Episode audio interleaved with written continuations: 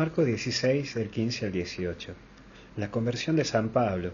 Vamos a ver hoy en esta fiesta que estamos viviendo como iglesia un conocedor. Aquí vemos que Pablo conoce mucho de las escrituras y de la religión, pero ese conocimiento era de cabeza, no de corazón.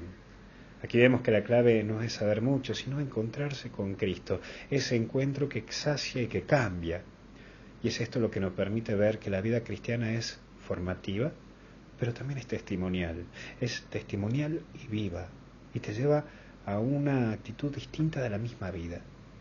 El encontrarse con Cristo lleva a que uno mire la misma vida de una manera diferente, porque ya no habla de un conocimiento intelectual y frío o estructurado, sino que habla de un conocimiento pleno y vivo, que se abre a lo nuevo y que toma el desafío del cada día, asumiendo toda responsabilidad, pero también dejando toda la confianza en esa gracia de Dios. Vemos como un segundo punto la caída. Pablo era un hombre muy seguro de sí, en la cual se vanagloriaba de su conocimiento y de su forma de vida.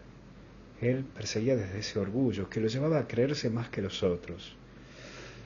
Hay veces que las caídas, esos pecados en los cuales caemos, nos lleva a tener otra mirada. Porque el encuentro con Cristo te tira, sí, y te hace ver que quien conoce a Jesús se va a chocar con el suelo, se cae, se golpea, pero para ser levantado por Jesús, para ser iluminado por Jesús. Quien persigue a la iglesia persigue a Cristo. Nos deja claro cuando Jesús le dice, ¿por qué me persigues? Capaz que vos aún no te caíste, pero si te caíste, estoy seguro que cuando te levantás vas a ver las cosas de un modo distinto, diferente.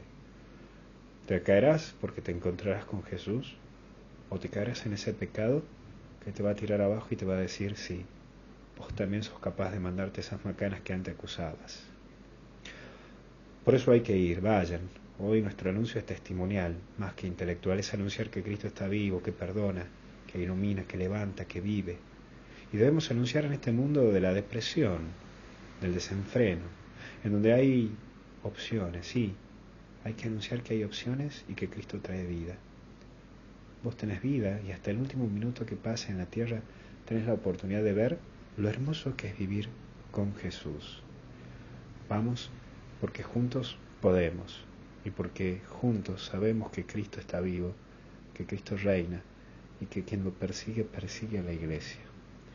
Que Dios te bendiga en el nombre del Padre, del Hijo y del Espíritu Santo. Nos vemos.